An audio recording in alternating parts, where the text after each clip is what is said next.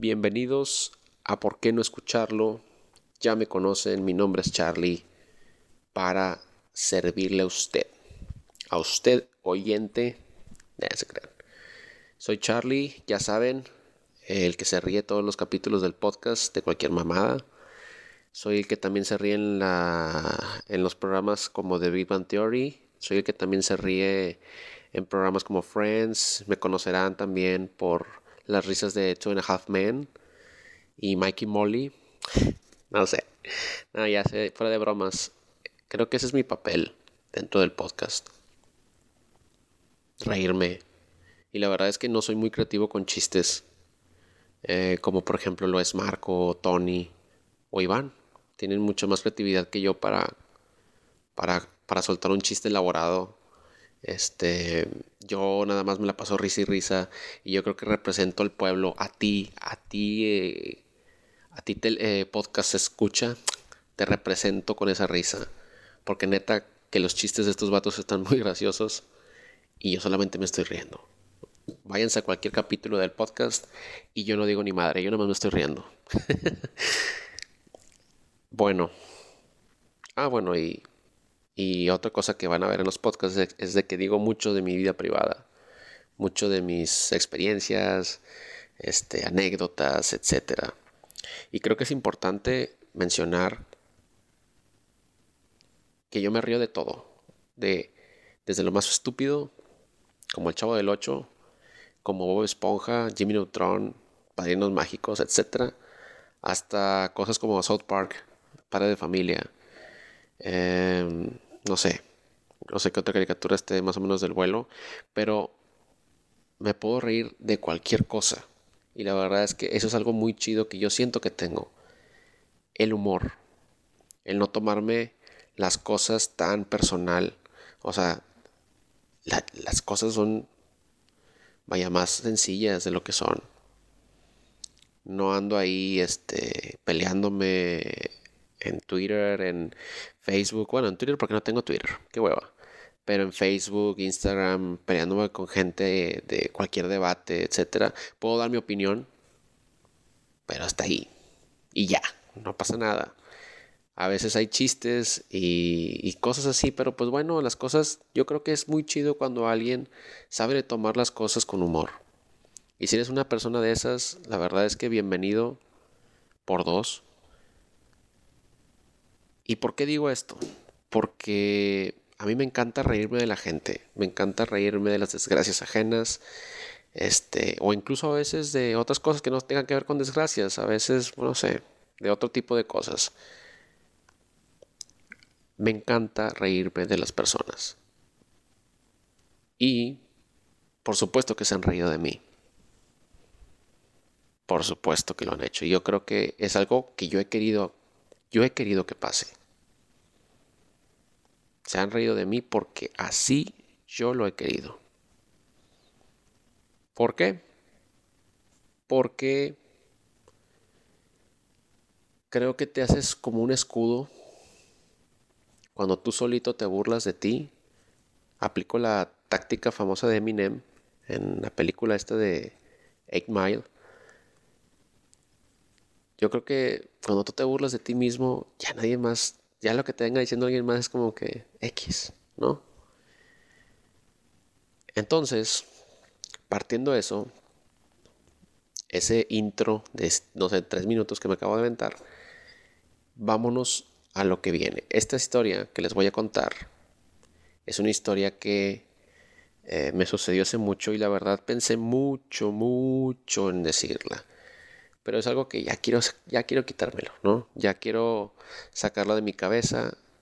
Eh, para todos aquellos que creen que, que no me ha pasado algo feo o que no me conocen bien, bueno, pues aquí les va una historia de verdad triste, de risa. En ese ahorita me da risa. Ya en ese momento, obviamente no, porque me recién acaba de suceder. Pero vamos, vamos a esta historia yo estaba en la carrera.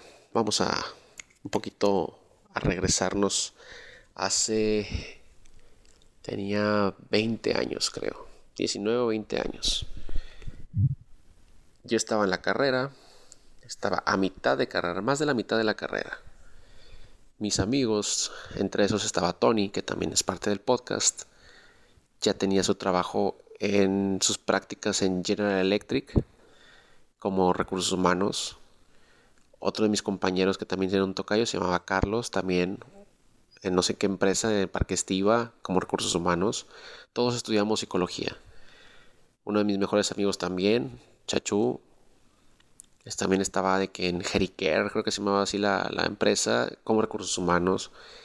Y yo no hice ni madres. O sea, yo estaba como psicólogo clínico, me metí a psicólogo clínico, en prácticas como psicólogo clínico en, en ¿cómo se llama? En el DIF. Que, oh, o sea, salí tan espantado de ahí, yo queriendo ser psicólogo clínico, que ahorita, para actualizar, sí soy psicólogo, sí soy psicólogo, sí, soy psicólogo clínico actualmente. Pero vaya, batallé mucho para volverme a, a, enderezar porque salí muy espantado del DIF. Situaciones muy pesadas. Pero, pero, yo quería también el billete, ¿no? Quería dinero. Y el dinero estaba en recursos humanos. Entonces, para mí, el buscar prácticas era como que del laboral para mí ya era un poco tarde. Ya estaba amarrado el DIF, ya estaba amarrado en mi servicio social X. Entonces, lo dejé pasar. Dije, como quiera, recién titulándome, me van a contratar de algo, de lo que sea. Yo pensé, yo pensaba inocente Paloma, pensaba eso.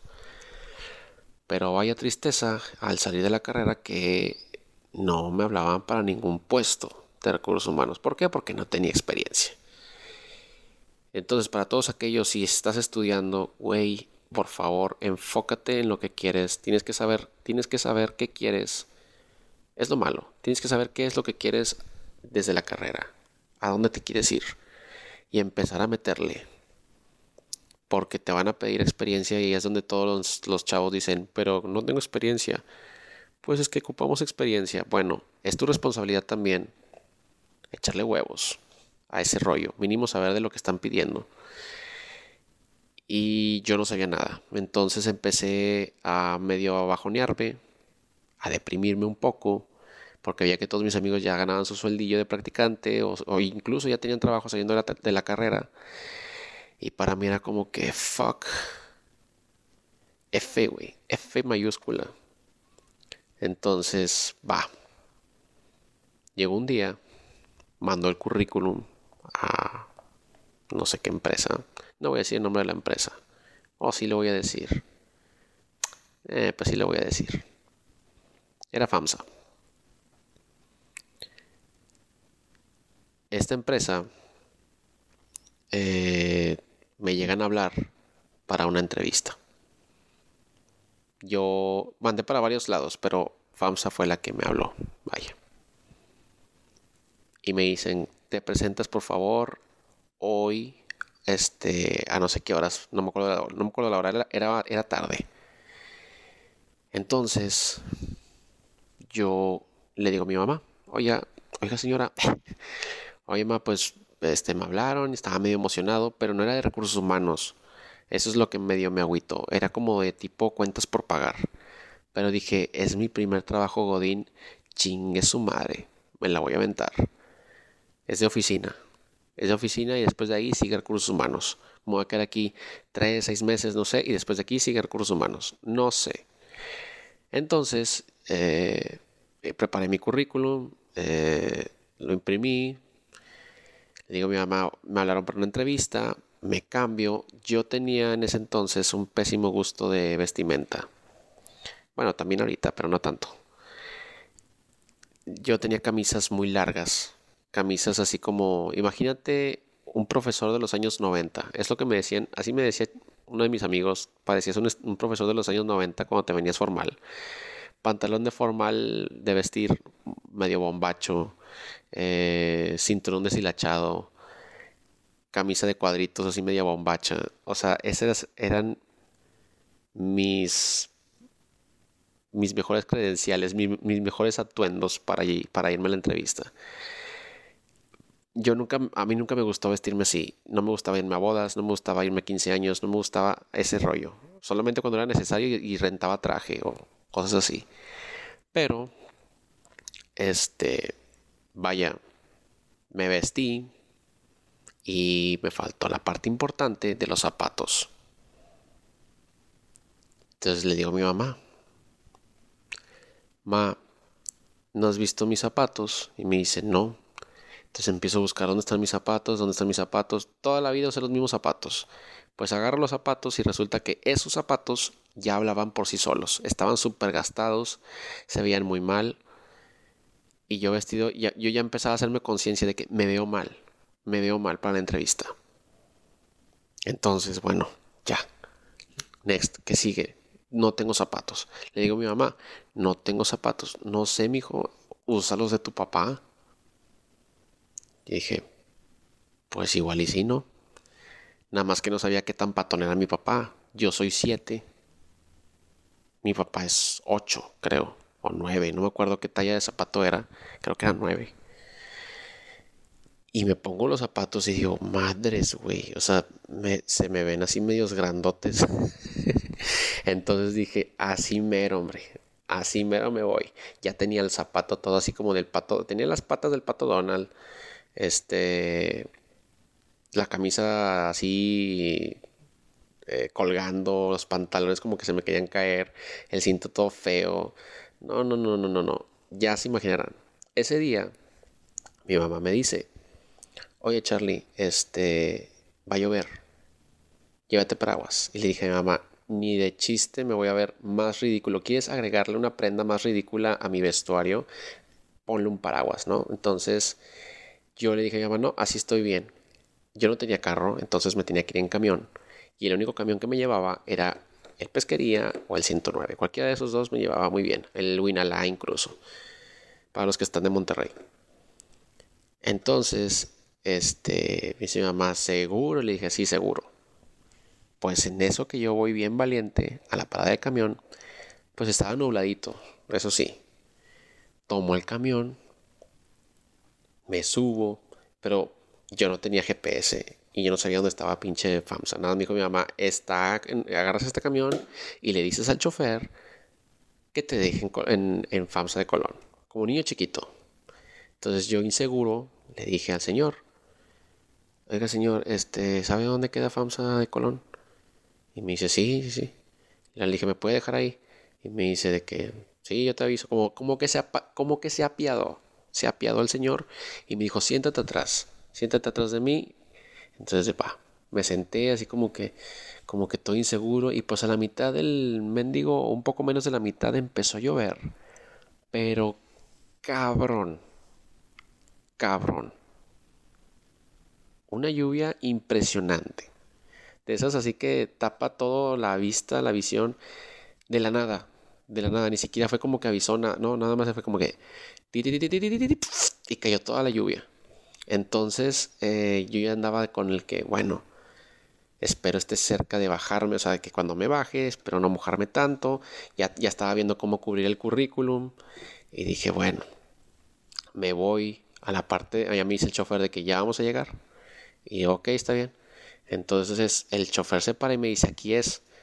Y yo me voy hasta la parte de atrás del camión para bajarme y veo que hay un charcote, pero así, no un charco, sino como una corriente que lleva, este, que llevaba una corriente que, que si era muy fuerte, vaya, llevaba hacia un caminito como hacia la calle, pero una corriente muy fuerte.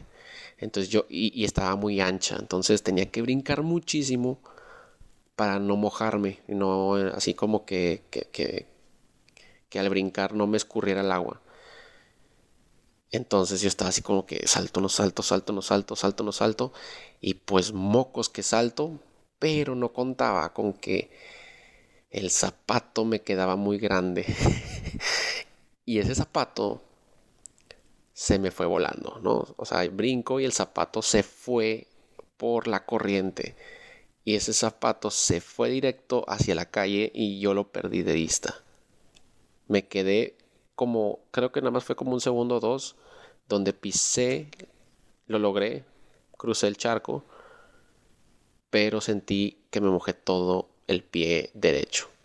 Entonces yo estaba de que, oh no, el zapato donde está volteo y veo que va hecho madre para no sé qué calle y ya no lo pude alcanzar. Intenté alcanzarlo, corrí, créanme, créanme, créanme que corrí detrás de ese zapato, con la lluvia, con todo.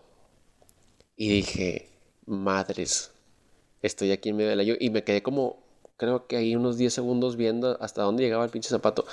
Ya lo había perdido de vista, pero me quedé como que, ¿qué ahora qué hago? ¿Qué hago?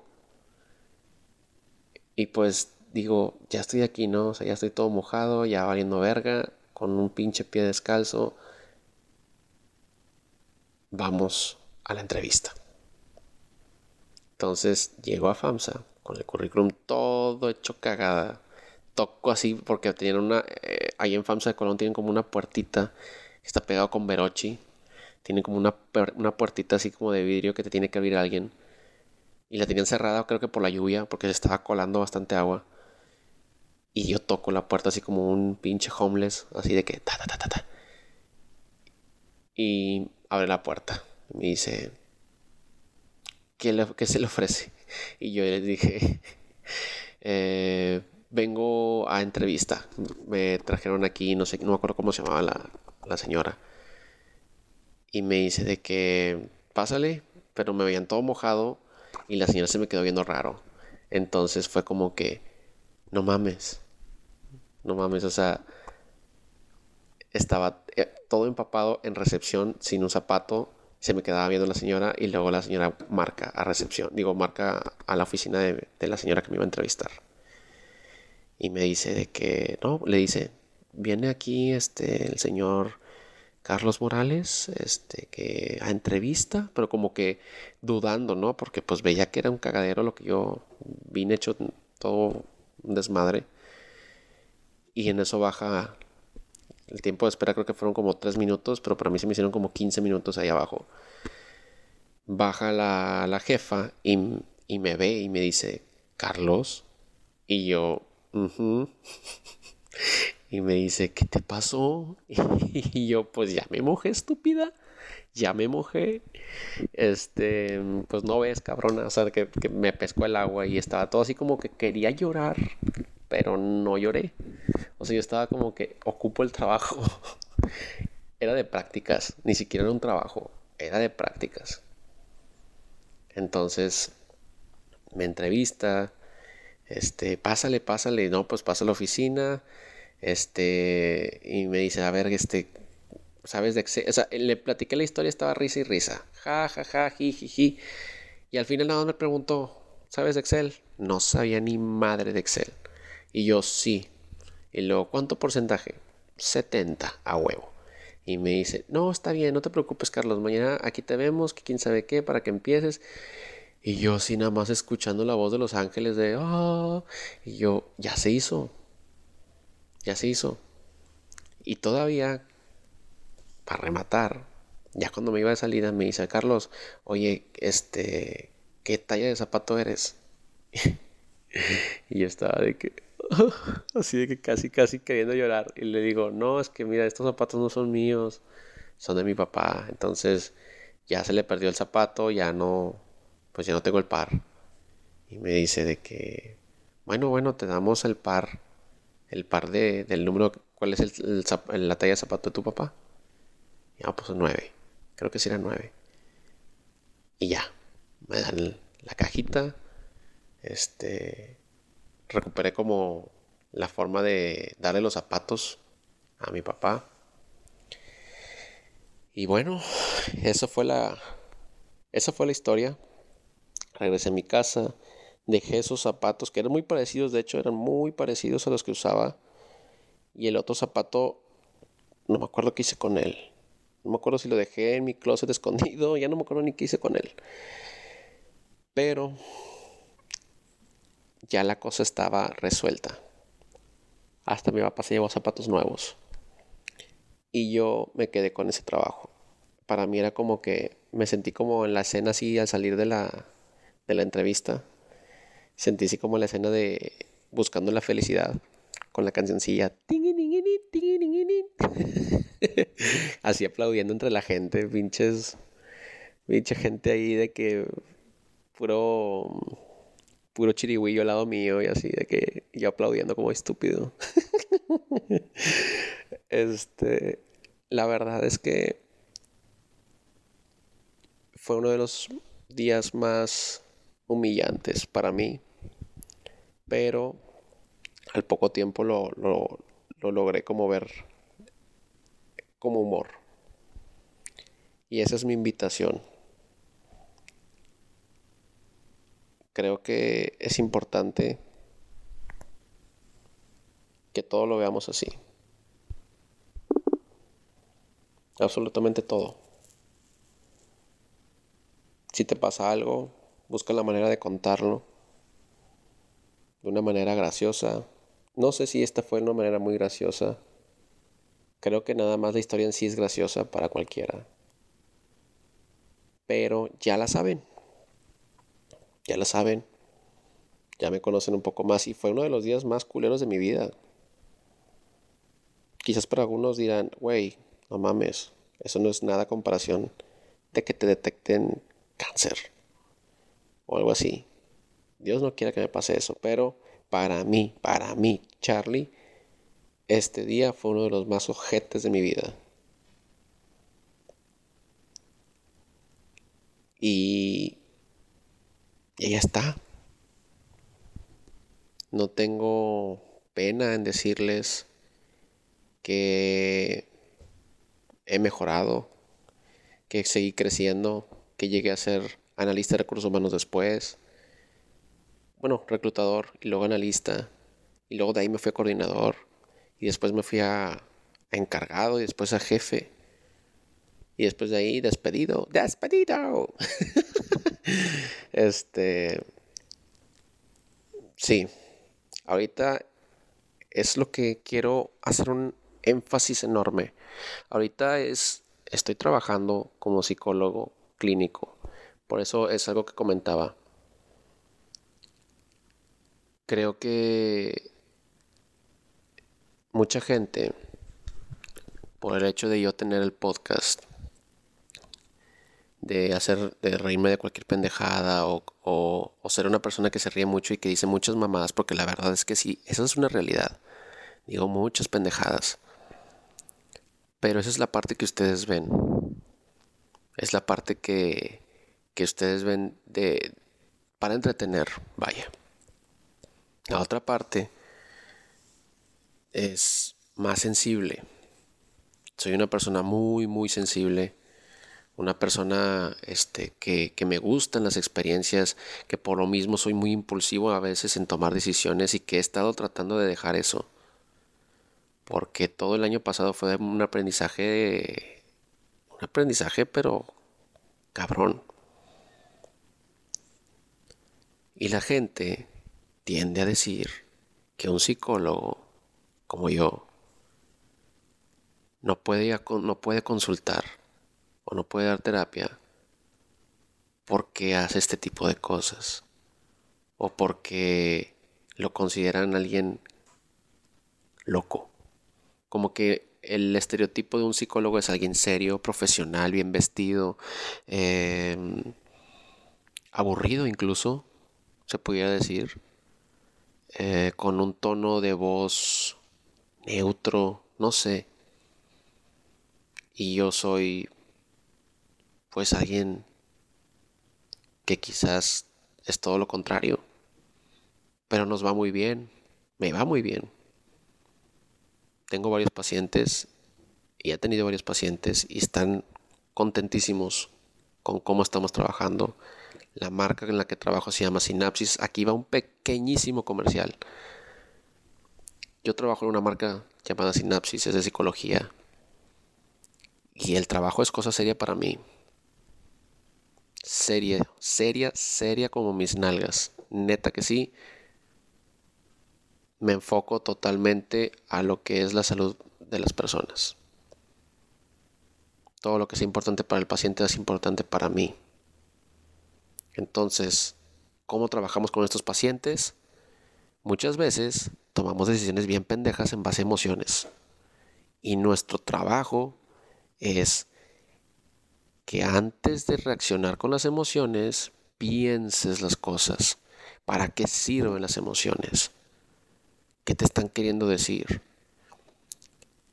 Racionalizar el comportamiento para obtener diferentes resultados. A eso nos enfocamos. Cierro comercial. Ya me conocen, ya me conocen un poco más. Creo que no sé si pude haberlo dicho más gracioso esto. No sé si lo pude haber dicho. O quizás ya se la están curando bien machín. No sé. Pero eh, es una etapa de mi vida que ya quería decir. Y que no me da pena que lo diga. O sea, no me, da pena decirlo. Hay muchas otras más. Pero vaya, ya quería soltar esta. Y a ti que me estás escuchando, muchas, muchas gracias. Quiero nada más mandar un saludo a mis amigos. Este creo que este podcast va dedicado a mis amigos. Mis amigos han sido un soporte increíble para todas mis situaciones. Todas.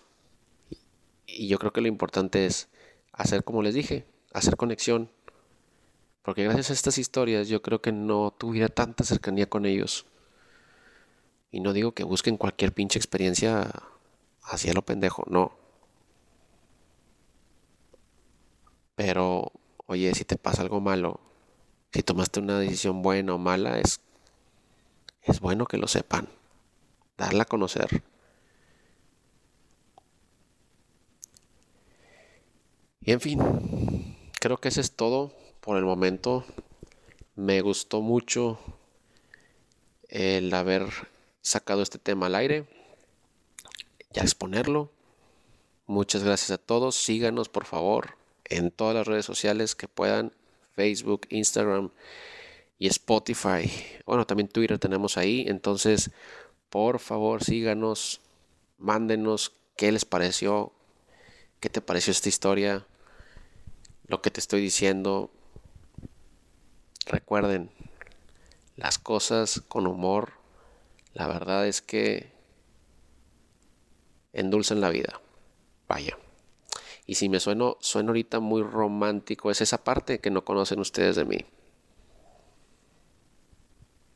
No la conocen y la están conociendo.